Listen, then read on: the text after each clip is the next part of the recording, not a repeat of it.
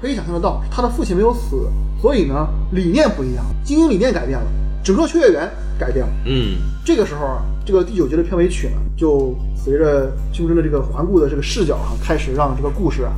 悄然发生变化了。对，你说前九集，这是第九集吗？嗯前九集你说会弃坑，到这个地方，我觉得开始就是应该不会有人再去弃坑了。，啊对我在这个地方也开始，嗯我觉得就是故事有点意思。，对，其实如果如果你对这种带有悬疑悬念的东西感兴趣的话，嗯其实也弃不了坑。对他其实，在第一集或者前几集的时候，就给你抛出了很多问题，很多东西对，就一直抓着你，只不过他就拖着不讲，就不解释 对就不讲嗯就很讨厌。还老讲些很无聊的对，日常。嗯接着来，这是第三封了吧？嗯，而且这个电脑也没找着，还是没有你。没找着啊？嗯对，而且菲利斯和他父亲就这不能说赖账吧，人家就不知道这事啊儿。，对，完了，更更找 不就着根了。本不知道这事儿，对你怎么嗯怎么弄？那剧情开始继续，开始咱们想一想啊，这个每一个地庙好像对应某一个可攻略角色呀，对，那还有谁没被攻略呢？还有谁没被啊嗯，好，剧情呢从这个时候开始转入了打工战士路线。嗯，这一天呢，宁宇就来找迷茫的胸针，嗯，两个人呢就说咱骑个自行车去吧啊，两个他人喜欢骑自行车。他喜欢骑自行车嘛，嗯，然后胸针带着自己，嗯就说妈的，这是咱骑骑自行车吗，怎么是我骑自 行车？然后带着带着林雨，两人啊 搞了，个在代驾对，说到日常啊，这叫才才叫日常。嗯就他和林雨这段日常呢，非常的美，啊，有种初恋的感觉，嗯很美好，而很多人都特别喜欢这个林雨。两个人就是两个人骑着自行车，浪漫而轻松的游了游东京。接着呀，林雨就跟胸针在非常美的《命运石之门》的 BGM 里嗯聊起了自己的过往。嗯，他说自己来东京啊，是为了找自己的父亲。哎，他的唯一的对父亲的一个指示物线索呀，嗯是一个胸针儿，啊，胸针，是一个胸那个别在胸上的装饰品呃叫做胸胸针。对对 对他说啊，很多年不见他父亲了。嗯，明天呢，他知道自己的父亲一定会出现在某个地方，哦，但一旦错过了，可能自己就再也没机会对，见哎捡不。到了。胸针一看，包括观众一看，都心生怜悯，嗯都很希望让林雨能找到自己的父亲，对，对吧？亲情是人类最共通的语言。是，这一段情感描写之后呢，又引申出来了谁？马尤里，嗯，马尤里天天和胸针在一块儿，对，是一个很日常的角色，你根本看不到他有什么特别的戏份的。这个时候啊，突然马尤里就看着胸针就说呀、说胸针你最近好像变了，哦，看着最近好像有点想什么事儿似的哈、嗯不太不太一样。而助手呢也频频的和胸针互动，而且呢有时候也会突然流露出，哎，我美国的研究所虽然很牛逼哈，嗯但是感觉哎好像你你这儿待着 轻轻松愉快，有点舒服。嗯，这些日常的交杂呀，给人一种浓浓的 flag 感，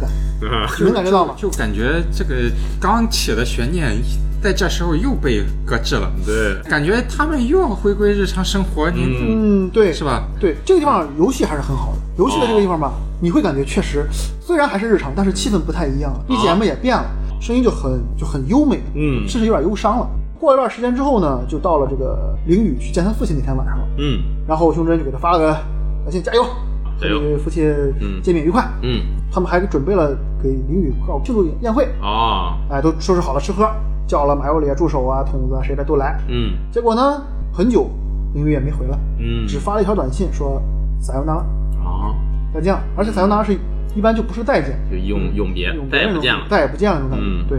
终于就知道林雨应该是离开东京了，嗯也不知道去哪儿了。嗯他，想起了林雨那个表情，那番对话，他想了想，不行，不能让他走，对，我得用诚意让他留下来，再找肯定还有机会再见他父亲。嗯不能就让他这么走了，所以就想了个办法，想了些招儿，我就发了个 email 给自己，说我我昨天晚上无论如何我得把林雨留下来，好不能看着他走，发给了自己。发给了自己。嗯这一发，嘟，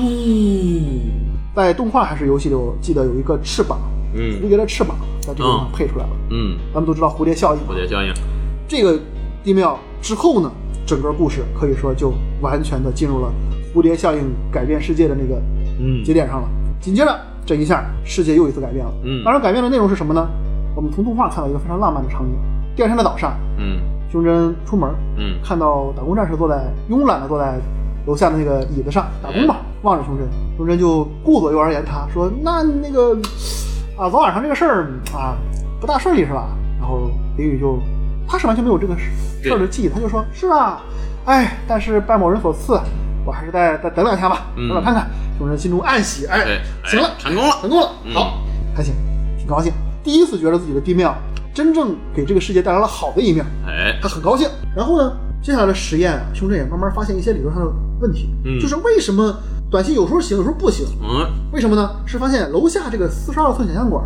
哦，大肚子电视，前面说嗯伏笔回收了啊，嗯，电视一开，我这个实验就行；哦，电视一关就不行，为什么呢？嗯为好什么呢，这块有块理论解释，啊，筒子和助手给你狂科普，嗯告诉你啊，说时光倒流需要什么？就是时间穿越，嗯需要借助一种叫做微型黑黑洞的理论。哦，咱们这个电的微波炉不知道为什么就起了微型黑洞的作用，哦但光这个还不行，还得有一个东西叫做 lift，就是一个电梯，嗯你可以叫做升降机。嗯，这个东西很难解释，你就知道有个 lift 就行。 然后这个四十二寸显像管就起了这个 lift 的作用，好，那就可以知道，如果说电化微波炉可以起到时间穿越的效果，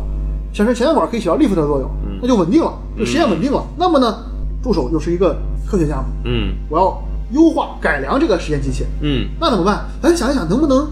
真的实现？就不光发短信到过去，咱想一想，能不能把什么别的东西发到过去？什么呢？助手本身他刚好是一个脑科学哦， 天才，啊，他一下就想到了把脑里的数据记忆化，然后压缩到能用电话微波炉可以发的程度，哎，就可以把你的记忆发到过去。比如说嗯你现在是陈伦，嗯你上周出去玩了，嗯旅行了一个一个一个礼拜，嗯，然后你在旅行过程中你丢了一个耳机，嗯 那么你就把你现在这个记忆压缩之后，嗯发到了一周之前的你。好你，在那个时候一一会儿啊，我一周之后我我耳要机丢丢耳，机了，我耳机赶紧藏好，啊我就丢不了了，对，对吧？嗯你有没有感觉这个事儿像什么呢？像你玩游戏不好了，我独挡得，读个档有没有这种感觉？啊，对，呃，这个在游戏，在《命运石之门》这个游戏里就体现的特别好，这种独挡感极强，哦本身就是游戏嘛。对对对，嗯，但是有个问题来了，这个电话微波炉只能压缩三十六个字节，哦就，是它只能发送三十六个字节。嗯那助手提取了人的脑记忆信号之后呢，嗯，算了一下是三点二四 T 哇，啊，这他妈不可能，完全不可怎么压缩呢？能， 根本不可能发到过去，嗯嗯那就理论上就就不可能了呀。那咋办？那这个实验就又到了一个瓶颈期了。 嗯那咋办呢？日常来了。嗯，好，哎，但这个时候大家已经稍微觉得那个这个事儿有点大了哈，嗯开始有点意思了啊。紧接着呀、还是林雨的事儿嘛。林雨这个时候成为一个很比较和胸针比较走得近的角色了。嗯这时候林雨就和胸针说起来自己为什么那么讨厌助手，两个人在日常里一见面就，我操，嗯互相就狂 崩。嗯，然后林雨就告诉胸针说：“你小心点这个助手，嗯，他他妈是 s e l 的间谍。”哦，然后吓人了胸针就开始琢磨，他虽然嘴上说着哈哈哈哈那种狂妄的中二言论，嗯但还是在暗地里观察这个助手。嗯他觉得助手也确实挺奇怪的哈。然后看了看之后呢，发现助手在那儿网上冲浪，嗯就在那个一个日本的那种大型留言留言板上在那儿冲浪，嗯说的全是那种就是宅 语，就是哎呀。你急了，你急了，你急了！不会吧，不会吧，不会吧！全是他妈这 种巨巨他妈深宅这种这种话，嗯然后就狂玩什么马保国，狂看 B 站视频这 种，呃，视频里狂发弹幕，然后甚至觉得不行，这样的傻逼应该不是个间 谍。但是我玩到这里的啊话，因为我比较喜欢打工战士，哦啊，我也信了他的话，哦，对对对，但但是这个时候我就就是要在游戏里我找出来，找出来对，助手的 这个问题，助手是间谍的证据哦，啊，嗯，一直没找出来。这个地方啊，为什么？因为这个助手他特别全能，你知道吗？嗯他什么都知道嗯，他他的知识储备和他的能力绝对不符合一个十六七岁的女生。对啊，哦，我就感觉他肯定他不是正常呃有什么身份，嗯啊，对，有道理，有道理。他要不是这个间谍的话不合嗯理。你一个十六七岁的 女孩，你怎么知道这 么多？对不对？对对对，啊，这就是编剧讨厌讨厌人的地方，他把这个地方一一笔带过了，就是通过助手和胸针在那儿玩一些关于宅文化的梗，就是马保国的梗，在那儿狂一说之后，大家都妈的烂梗，就就就过去了，就是嘻嘻哈哈过去了。紧接着呀，助手就跟胸针呢就聊了会儿天儿，嗯掏心窝的聊了会儿天儿，好，聊起了过去，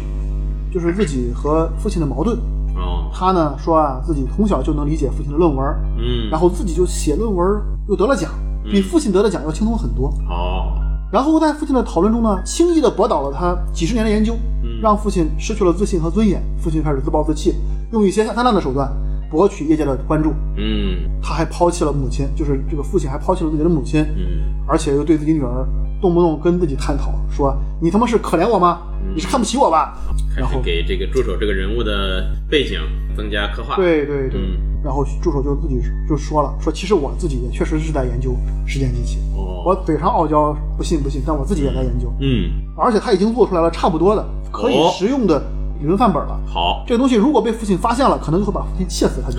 所以他也犹豫要不要把这东西给父亲看，啊，所以他很很纠结这个事儿。嗯好，伏笔哈，嗯一定要记着，他自己已经把这事儿搞差不多了，嗯，他想给父亲看，又怕父亲太生气，对，就没给。嗯伏笔来了，但他还是做得差不多了。嗯然后吧，自己太喜欢实验了。嗯，哼，胸针其实这个时候就展现出他高情商了一 点儿，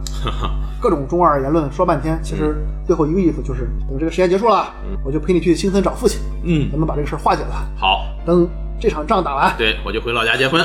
这个时候故事的尿性呢，就给你一种浓浓的不太对劲儿的感觉了。嗯接下来他们就开始一个所谓的日常啊，这个日常就有一种你不那么舒服的日常。哦去超市买东西，嗯买着买着呢，胸针手机接到短信，啪一打开发了这么一条，内容是你知道的太多了，然后有个附件，你一点开，上面是一个沾着血的娃娃的被拧下来的头，哎呀，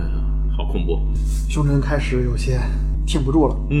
但既然这样，那也只能这样了。都到这儿了，我就凡事有个头有个尾儿嘛。啊，虽然还是很犹豫，但也是意识到自己做这个事儿可能非常危险了。紧接着又发现一件事儿，筒子跟他说的，说咱这个研究所哈，嗯，不知道什么时候已经和 c e l o n 啊有一条光纤是直连的了。哦，你也知道，咱国内上网会有一些出口，海对外出口，经常有一些网站打不开，就是因为出口不够用带宽，对嗯或者是出口不能连接嗯之类的。而这时候你到 Silent 直连，非常的通畅。这意味着什么呢？他们之前考虑了一件事儿，什么事儿呢？就是3 2 4 T 那个信号怎么压缩成三十六字节。嗯这个事儿就牵扯到筒子呢，它是一个宅嘛，嗯，他一直津津乐道 Silent 有一个大型对撞机，叫做哦， LHC 嘛，这玩意儿呢可以把巨大巨大的东西啊，嗯压缩成只有很小很小的一个体积的一个东西，好，这是一个老伏笔了嗯。在游戏里说的很清楚，动画里也是也不是很仔细嘛，嗯那你就知道有这么个东西可以给你压缩了。好，那现在数据有直连了，仿佛就像是工具都给你备好了。都给你备好，突然就备好了，就时间机器马上就可以完成。嗯，那怎么办呢？助手就说：“哎，那我这个理论模型就没问题了，我就只要理论也有了，工具也有了。我接一个耳机，嗯用这个耳机来提取你的记忆，好然后提取完之后，我用这个数据呢发到这个 Silent 那边 Silent 用 LHC 给你一压缩，压缩嗯压完发回来三十六字节、到你那个电话微波炉里，啊你再用短信再传回去发到过去，嗯你就可以让过去的你通过你接电话，这个手机把这个脑波的这个信号再发到你脑子里，你一下就把记忆发到了过去，好等于是时间穿越，太好了。是吧？嗯但是呢，因为这个实验室设备有限，初号机，嗯，试作性，只能发四十八小时，只能发好，到两天之前。两天之前的自己。过早的话呢，可能会因为大脑的这个结构差异太大，嗯会产生失败。这个时候，胸针就想到了之前收到这个短信，嗯他想了想，不行，嗯，这事儿有点大了，哦，咱再等等，行已吧？经不是我啊不是咱的们能民科控制能的事儿能干的事儿了。嗯，这个时候胸针你会发现他不那么中二，稍微嗯他有点有点有点紧张了。啊嗯就是人真的什么的时候，他就不那么中二了。我真有一头牛。对我真有这种， 他决定终止实验，嗯，将内容啊公布于众，就是把这个事儿就告诉世界，哦，然后让更合适研究这玩意儿的谁爱弄谁弄去吧哎，。你弄去吧，嗯我就不弄了。然后呢，想那为了咱最后这个事儿啊，咱就开一个最后的这个开发评议会，他嗯给各种这个会议都起名，起名字圆桌会议什么玩意儿的，嗯哎，其实就是一起玩儿就聚会。聚会。嗯哎，然后胸针就说嘛，马尤里也担心了这么久了，因为马尤里一直觉得他不太对劲儿嘛。嗯啊这次看起来也是他最高兴啊，嗯是吧？好，当天晚上呢，这助手就很有意思，和打工战士就见面了。传统异能，后宫 起火。打工战士一来，说：“你他妈怎么还跟这个间谍间哎交谍往呢？”嗯，然后助手呢，间谍，你他妈说谁是间谍呢？这胸针就情商不行了啊，这时候啊说啊，那那个什么，那这个，哎，这个打工战士，你先别着急，这个这事儿我知道，那个你先别那个什么。然后助手说啊，你他妈知道，你知道你都不跟我说。然后，然后那个嗯咱那天晚上不是说什么什么什么怎么着？然后那个打工战士就说啊，你你还跟助手还那天晚上还怎么怎么 着？那俩人就狂吵架。啊这上就忽然把气氛嘛，好像又活跃了，嗯然后就觉得哎，好像又日常。但其实这个时候，观众虽然觉着又日常了啊。嗯但是这个时候这个日常呢，观众应该我觉得哈、应该不会太讨厌了，啊嗯，就总给人一种暴风雨前的对，平静的那种感觉。马友里在那儿狂劝架，嗯哎，不要不要吵架，不要吵架，嗯哎，然后吵一会儿架之后，也就是事儿就过去了，嗯大家都小年轻了是吧？这个吵两句架就就完事儿了，大家该怎么玩怎么玩，然后就开始聚会嘛。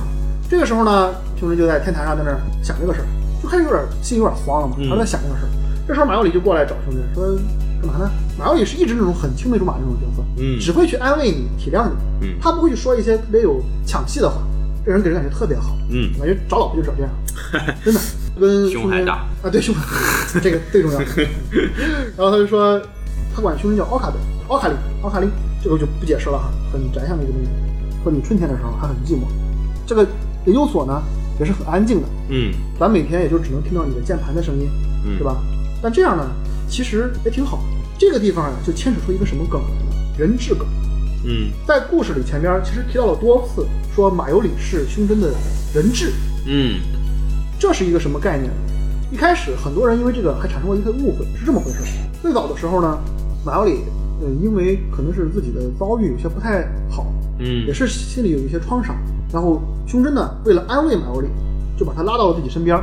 就说你就是我的人质了，你不能干这干那，你就得跟我一块儿好好过日子。嗯两个人就在一起，一起上学，一起写作业，一起什么的。嗯从小就是一个这样的羁绊。所以呢，马有里这时候说了这么一句，他说那个时候兄弟你很寂寞，现在呢，你看你有了一二三四五六这么多好朋友了，是吧？嗯，现在这个时候，马有里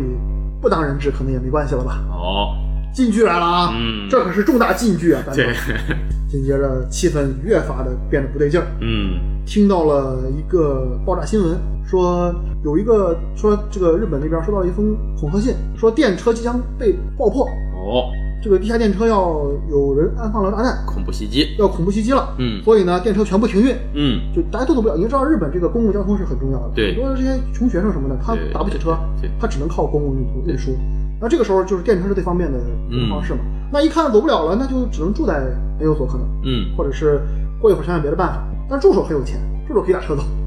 他特别有钱。嗯这个胸针还给他起过一个名叫做这个土豪时期，啊十七岁的十七岁土豪。而这个时候呢，有一个特别有意思的地方，嗯，林雨突然紧张起来了。哦，林宇突然非常非常紧张，打工战士，他说了一堆让人感觉不知所谓的话，嗯让别人都听不懂。你说什么说什么呢？你意思然后林宇又看表又这那的，然后忽然就走了。嗯，这个时候，我觉得很多人其实已经猜到了，就是林宇应该有点什么事奇怪的事有些情，事儿了，有嗯，事儿哎不正常了不，正常。接着林宇一走啊，就开始重要的故事的转折点，也就是这是第十二集，嗯，故事终于进入了一个关键点了。好，这个时候呢，呃，游戏和动画不一样，嗯，动画呢很天才的一个创举，它加入了一个马尤里的怀表，哦，这是动画里独有动的，画独有的，嗯在游戏里会发现没有这个这个元素。嗯突然马有里说啊，诶，马有里的怀表怎么停了？嗯刚刚上过发条啊，这是他原话。这时候你就听到了他这么一句话，然后他的怀表就停下来了嘛。紧接着咔一声，故事进入了一个真正的高潮吧，算是。嗯一群歹徒，持枪歹徒，戴着各种奇怪的面具，哗哗哗冲进了研究所。而为首的呢，令人震惊是。一身黑色紧身衣的童声萌玉，就是那个键盘侠，键盘侠啊大家如果对记不清名字的话，对，突然就说了，说乌染红利七嗯冈部伦太郎、乔田智，你们三个人跟我走。追名真优里，这屋里就这四个人，嗯追名真优里不需要。嗯然后一枪就直接把马尤里打死了。就在这个情况下哈，其虽然这个说实话动画的有些刻意的，因嗯，为前边马尤里一直是一个嘟嘟嘟的角色嘛，对，没有体现出游戏里他对胸针的不断的那种照顾和、嗯呃交互，直接就突然来了一句“马尤里不当人质， 没关系了”啊这种话，接着就被打死了。这个确实给人一种 flag 收回的感觉。对，而这一下胸针就崩了，嗯是吧？部分观众，游戏观众，尤其是我，嗯我在有玩游戏的时候，这个地方我直接就崩崩溃了。嗯操你妈！这个谁死都行。我说实话，嗯我那时候觉得嗯马小里绝对不能死，是，这他妈太难受了，嗯太难受了，于是就崩了嘛。那崩了有什么用？你他妈就真是一个废物呀！你又没有战斗力，对吧？你那些东西也不能说现在改变什么东西。这时候，帅气的打工战士冲进来了，嗯啪啪啪一顿操作就把大鱼全撂下了，然后拿着枪就跟蒙玉互指。这时候，林宇就来这么一句：“四十二寸铁探管已经打开了。好，”他刚才下楼干嘛的呢？那就开铁探管了。嗯对，这意味着什么呢？聪明的观众已经完全懂了，嗯胸针现在就一条路，对，回到四十八小时之前回，到四十八小时之前，嗯那怎么回呢？这时候回收了一个前面的伏笔，嗯，蒸汽地雷，好，蒸汽地雷，啪一拉，满屋水蒸气。借此机会，熊真跑到那个耳机那儿，啪一戴上，助手那儿啪给雷掏我，啊你这要这么干吗？我他妈只能这么干了。嗯这个时候动画还加了个戏，就是助手也中了一枪 哦，啊。这时候熊真一看他彻底没路可走了，对，跳吧，啪，你这个耳机一戴上，喊了一句剧中二的中二台词“逃呗啊”，就是就跳了。故事到这儿行了，因为是之门总算回到了它应有的样子里，一下时间穿越第一次开始了。终于，终于开始剧情开始 对，如尿崩，急转直下，急转直下，嗯可以说动画在这个时候呢，给出了非常浪漫的一个一个展开。嗯这是第十二集嘛，嗯第十三集的开篇嗯，就用浓墨重彩讲述了马药里成为人质的原因，哦，刻画了一下被大家遗忘的这个小可爱。嗯，有一天啊，就是照顾马尤里长大的外婆。嗯马尤里好像是没有父母，哦是他的外婆把他养大的。嗯，呃，就是这个外婆呢去世了，然后马尤里因为这个冲击啊，这种过度的悲伤，嗯，精神有点不正常，哦，每天拿着一个手啊对着天空，朝着天空招招手，嗯然后眼光呆滞，看起来就明显就要出事儿，这嗯脑子就这个人精神要坏。嗯然后胸针和他是从小一块儿长大嘛，嗯那时候大概也就有个两个人也就有个十来岁，嗯十岁左右吧，就是就赶紧冲了过去抱着他，说的是什么呢？说的就是电电视里的刚看了一些什么电影之类的台词儿，嗯，里边有个什么疯狂的科学家，哎，胸针天天的称自己是疯狂科学家，嗯妈的 scientist 就这样说、嗯，啊，然后说马尤里你是我的人体实验的人质，好，你你可不能给我想别的，啊你老老不能实出事儿对，嗯哎，然后过了很长时间之后，马尤里说，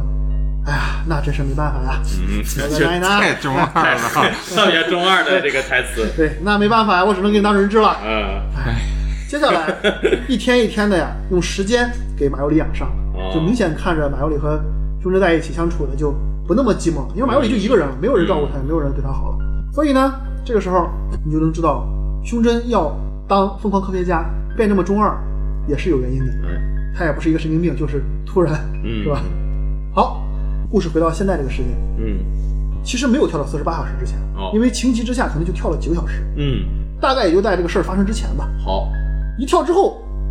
所有人一脸懵逼。嗯就胸针看到眼前是谁呢？是马奥里啊，当时是为了去参加这个漫展，嗯正在那儿缝衣服，而这个助手和筒子呢，正在那儿对这个时光机器的制作进行最后一步的这个工作。嗯他就看着这些人呢，可能马上就要完成时间机器了，嗯完成之后可能马上就要出那些事儿了嘛。嗯他这时候落荒而逃，嗯他不知道该怎么说，他跟周围人说话，别人也都不知道，他知道自己这是从未来跳过来的嘛，别人肯定理解不了他说的嗯对话，就赶紧跑。哦，这时候马有里我刚才说错了啊，马有里不在这个维尤维尤所里，他是要去参加漫展，所以已经出去了，嗯哦，已经走哎了，去跟别人有什么事儿，但自己不知道。嗯紧接着呀，他就到处去找这个马有里，偏偏这时候他去神社也好，去菲利斯那边也好，去打工战士那儿都找不到马有里，时间是越来越紧，很快这就又快到那个时间了。嗯他知道到那个时间肯定会出事儿嘛。这个时候呢，助手给他打一电话，他不正着急呢吗？嗯他就给他打一电话。他看着胸针那个慌张的样儿哈，对，觉得不正常，一句话给胸针问懵了。嗯他说：“你是不是从未来跳过来的哦，？”助手是一已个经绝看出来了，绝顶聪明的人，嗯他一看胸针这个样子就知道，他也知道自己研究的是什么东西嘛。他说：“胸针，你要是有什么事儿，可以跟我商量。”然后胸针这时候吧，还是很感激助手的好意，但他知道这个事儿和助手没有关系嘛，所以我赶紧得把马尤里带走。然后他嘱咐助手和桶子赶紧跑，他要在还在这儿待着的话，肯定那帮人不就把他们也抓走了吗？嗯最后好不容易找到马尤里的时候呢，已经很晚，嗯，他算是跟这个那帮人冲到实验室时间差不多了。差不多了，但这时候好在他们不在这个实验室附近，嗯他们在比较远的地方。但没有想到的是，他还是碰到了那一波要抓他们的人。嗯这些人不知道从哪儿都出现了，好多人，感觉有很多人在盯着他，很可怕。那还是能跑。在跑着跑着的时候，突然一个转弯处，一个车朝胸针冲了过来。嗯胸针这一躲没事儿，马奥里这一次是被车撞死。也就是说，到了这个时间点上，马奥里又死了。又死了，胸针有点崩，怎么办？这回可能搞得不行，再来一次。再来一次，又逃回研究所，嗯然后再跳一次。再次独当，这回知道了哪些地方找不着马尤里了，嗯，我就不去了，我直接想办法从我能找到的地方去找。哎，嗯我直接吃最后一个包子，对，对 吧？好，那么我就找到了马尤里。这回咱早啊，咱就赶在这个地铁停运之前呢，就坐地铁走，好咱，坐地铁跑到北海道，嗯哎然，后跑远点儿就没事了吧？远离这个地方，，对对对，嗯他就没想到去咱社会主义哎 哎，中国是吧？那对肯定没事儿了。安全了。 嗯 好，那么接着呢，他就跑到了地铁站。就在这个地铁快来之前啊，诶，那个天王寺桃还记得吗？嗯小姑娘那个挺喜欢马有里的小姑娘房，东的女儿，哎，就呼呼呼跑过来就找马有里，嗯就想扑到马有里怀里。嗯，结果这一扑呢，脚下被人一绊，撞到了马有里身上。这马有里被他这一撞呢，一下失去平衡。嗯凶手本来就是拉他的手站在这个地铁旁边嘛，嗯这一撞，啪就把马有里就一失平衡就倒在了这个地铁下边。嗯，凶手都还没反应过来怎么回事的时候，噗，一辆地铁就开过来了。啊，又死了。就是玩游戏的时候啊，还挺着急的，我就在 想，我他妈比你聪明多了，就是我啊这，你这是不行啊，你你能能这么搞？我给你想招儿，呃，但是动画就这块开的不太好，就凶神找了几个招之后就没招了。哦但游戏里其实是尝试了各种的方式，哦，比如说去警察局，嗯结果到警察局之后出现了什么黑帮火并，然后黑帮和警察局枪战起来，榴弹把马尤里打死，哦还有什么各种稀奇古怪的死法，甚至出现马尤里被什么来着，反正记不清了，反正就特别诡异。不管怎么样，动画是给了明示了，无论如何马尤里到这点儿一定死，那怎么办？凶神想了想，这事儿啊跟他妈的蒙玉那帮人有关系，我得得抓这个笔，我得弄死他，我把他弄了，可能这个就能改变点什么，就算是弄不死，我能问点话出来，对，到底是怎么回事？到底是怎么回事儿？嗯主动出击。嗯，怎么办呢？回我 lab 拿出我的比特利的炮，那个遥控器现，实遥控器 它，不是装在枪玩具枪里吗？呃，把蒙玉先发了个短信说有五幺零零的信息啊，嗯而且我还知道怎么怎么着，好，说了些事儿。一说之后，蒙玉就给骗出来了嗯。到一桥底下，他拿那个枪一顶蒙玉的后背。蒙玉那过来人，我是特工，我是那种能能打的人，我以为别人都能打，是吧？我就觉得我后边这个枪也是真的。啊， 然后好，这么回一事。顶蒙玉之后呢，从后边顶了一下蒙玉之后呢，啪就把蒙玉身上把真枪掏出来了。嗯然后就真顶着蒙玉就说：“你给我说，你们这帮人到底怎么回事？嗯为什么要把我们抓起来要杀人？”这个好歹是把蒙玉给逼着说了几句话，好，他就知道这么个事儿：一，这帮人呢是一个叫做 Render 的组织，好，日语叫 Lambda，、哦是 R O U N D E R、嗯嗯 Render 的组织，算是一个环环绕者那种啊感觉。对哎他们就是一个 Silent 雇佣的一个雇佣兵一样的一个组织、哦特务机构。嗯他们说你们这帮人啊搞成这样是有三个原因。嗯，第一，你们知道了不该知道的事儿，那肯定就是他们知道了广东人报告，哦对，对吧？第二件事儿，你们制造了时间机器，哦那，没错了，这玩意儿是没错了。嗯，第三，你们要把这玩意儿公布于众。哦，你们还不藏着掖着，嗯，咱回顾一下啊，当年那个谁，约翰·提托是不是说过这么个事儿？嗯说未来塞伦独占了时间机器，哦，你这等于是把人对慢慢慢给抢了。对对对吧对对，即便如此，胸针虽然知道这些事儿了，没办法，你干不过人家正经特工，嗯人家回手一下，同伴就来了，嗯同伴一来干不过，打晕了，打晕了之后照样回去再目睹一遍，然后就死，没有什么改变。惨，这个时候，蒙玉说过这么一句，说胸针你是不是约翰提托？哎，他问了这么一句，嗯这时候胸针其实已经崩溃了，就他经历了那得多少次跳跃啊，已经完全不知道该怎么办了，嗯走投无路，精神开始崩坏，一个人无助的坐在地球上。他这段时间呢，就开始什么呢？就开始说，他就跳嘛，不停的跳对，跳完之后再来，跳完之后再来，反正也解不开，嗯，就是像玩只狼一段时间似的，我就打不死，那我就不停的尝试，尝试，嗯反正也打不死，无助的在那儿打。然后有时候就会开始在想哈，精神都开始变得扭曲了。马小雨这回怎么死还挺新鲜的， 就真的是你能感觉到一种病态的那种嗯，可笑，就是已经是无助到极点，绝望到极点，对，嗯这时候他就你看他已经根本不中二了，啊嗯，说话就是颤颤巍巍那个声音，嗯嗯就那样说话。嗯结果这个时候呢，助手来了，用很中二的方式啊跟胸针在那儿聊天，嗯这一下让胸针感到有些暖洋洋的。然后助手也这么说了，说不要紧，你听我的，不管怎么说，我都会帮你，嗯，而且我是最懂时间机器的人了，好你只要找我帮忙，我一定能帮到你。嗯他说你这样吧，你回到五小时之前，嗯你找五小时五小时之前的我，你向他求助，一定会相信你的话。嗯，毕竟发明了时间机器的我，呃，时间机器的人就是我嘛，嗯很自豪。然后还摆出那些中二科学家的样子，嗯， 然后胸针苦笑了一下嘛，他已经 中二不起来了，说实话，真的。 嗯、呃但是看着助手这么安慰自己，还挺开心的。最后呢，两人定了个暗号，呃，助手说，你如果实在不行，你就这么说，说 my spoon 已经有了，嗯我现在最想要的是 my fork。哎哎就是 my s p o 就是我自己专用的 勺子已经有啊了， 勺子，我想要一个专用叉子，嗯就跟这个、嗯过去的自己这么说。嗯，然后呢，这个熊真就回到了过去。逗的就是去了以后，熊真就说说，未来那个你跟我说了，我要是你的话一定信我啊说毕竟开发了时间机器的人就是你啊。嗯， 然后过去那个人就说说你妈的，说他妈什么呢？熊真气坏了，操你妹！说好了这种就是你的了，然后说了句买死梦一句吧，买死梦。然后这个助手就骂的操，一脸迷之脸红。 其实这个地方对应了一个什么梗呢？就是他到了实验室之后啊，嗯问胸针要了个叉子，就成好，了 my book 了。啊能看出来他对胸针印象挺好，应该是嗯嗯，很珍贵胸针给他的东西。嗯，嗯，紧接着顾不上两个人说这些东西，啊就开始讨论怎么办才能救马有里了。对，那么呢，助手就提出了，凡事可能有因必有果，哎，导致死的就是生，好可能就是马有里出生了，导致他马有里死。啊，只要他没有这个人，他就死不了。这是命运论，嗯说白了啊，这这不行，这个就是说你 彻底妈蛋。呃，就是助助手说这意思不是这个，不是这个意思，嗯就是说呢，你得找到这个因，到底是什么导致了马马尤利死？这时候呢，书生就说了，书生说这个可能咱把时间机器给弄坏了，哦造可能就行了。嗯，就是因为时间机器对。哎嗯结果这时候淋雨出现了，嗯，咱也知道淋雨之前有一些很不正常的表现嘛。对这时候开始，观众终于要给我讲讲淋雨是怎么回事了。，对，嗯，这时候淋雨就出来就说，你说的不对，嗯说绝不是不造出时间机器你就能救马有里，嗯，而且你如果不造时间机器，很可能会导致更可怕的未来。哦，是这么回事儿。要救马有里呢，只有一个办法，那就是跨越世界线变动率百分之一的障碍，前往贝塔世界线。说的贼他妈中二，贼他妈对爽。嗯这要是以前的胸针，他不爽爆了。啊，但现在的胸针完全不知道 对，你说你 妈呢？对，什么什么意思？什么意思？嗯然后绿绿说，世界线变动率啊是一个未来的人制造的，嗯是唯一用来解释世界线变动率的一个计量器，是用真空管制作的。嗯，那这个人是谁呢？就是未来的胸针，好，因为他是唯一一个拥有在世界线跳跃之后还能保持之前记忆的人，嗯所以只有他能观测世界线的变动。然后林宇就进一步讲述了世界线的原理。嗯世界线啊，就像一根麻绳，麻绳呢有无数的小细编织绳，嗯是编织融汇到一起的这根绳子。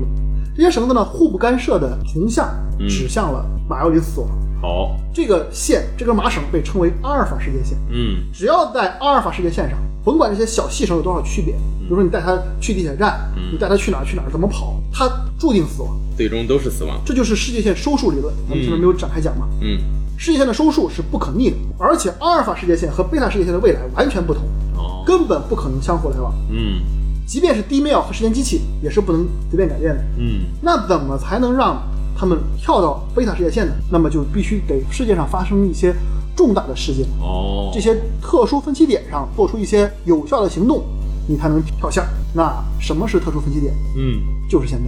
好，因为什么？这一天，凤凰院胸针，你的和同伴们发明了时间机器。哦，是一个重大的事件儿。对，嗯那么助手说你叨逼叨半天了，你你到底是谁？啊， 你是干嘛的呀？对，嗯这个时候林雨带着他们一边走一边说嘛，嗯，把他们带到了广播馆，来到了那个废弃的人工卫星，哦，投币回收开始。第一集，对嗯他站在这个人工卫星之前，嗯告诉他们，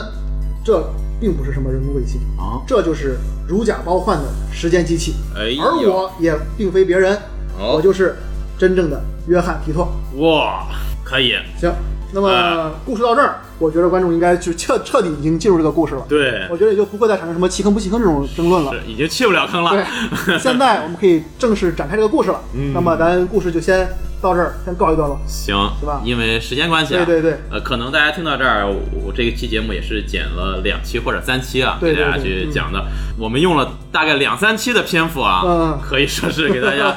还把故事讲到刚刚要开始，要对要正式开始这个这个命运石之门的对这对个故事。对，接下来将会发生什么事呢？胸针又怎样拯救啊马尤 里呢？呃，在以后的节目，我们将继续给大家讲《命运石之门》的故事。当然，这个故事讲完之后呢，我们可能还会呃讲一讲它的一些呃其他的其中分析啊，呃对相分关的嗯析啊，一些衍生的作品啊等等的，对给大家讲一讲。包括我们这个真的二次元节目，可能也不会仅限于这一款作品，对对对啊，像其他的我们比较喜欢的作品，都会慢慢的给大家我讲可。以问问一下大家的这个意见。对，你们有没有什么想听的嗯呃对关于呃二次元向的一些作品。对对对啊，我们如果能够找深入到地对分析合适的呃朋友，可以跟大家去讲这个事情嗯啊。行，那我们这期节目就先到这儿啊，也欢迎大家继续收听我们真的二次元的其他的节目。呃，我们就下期再见啊，拜拜。好，拜拜。好，再见。 Shoot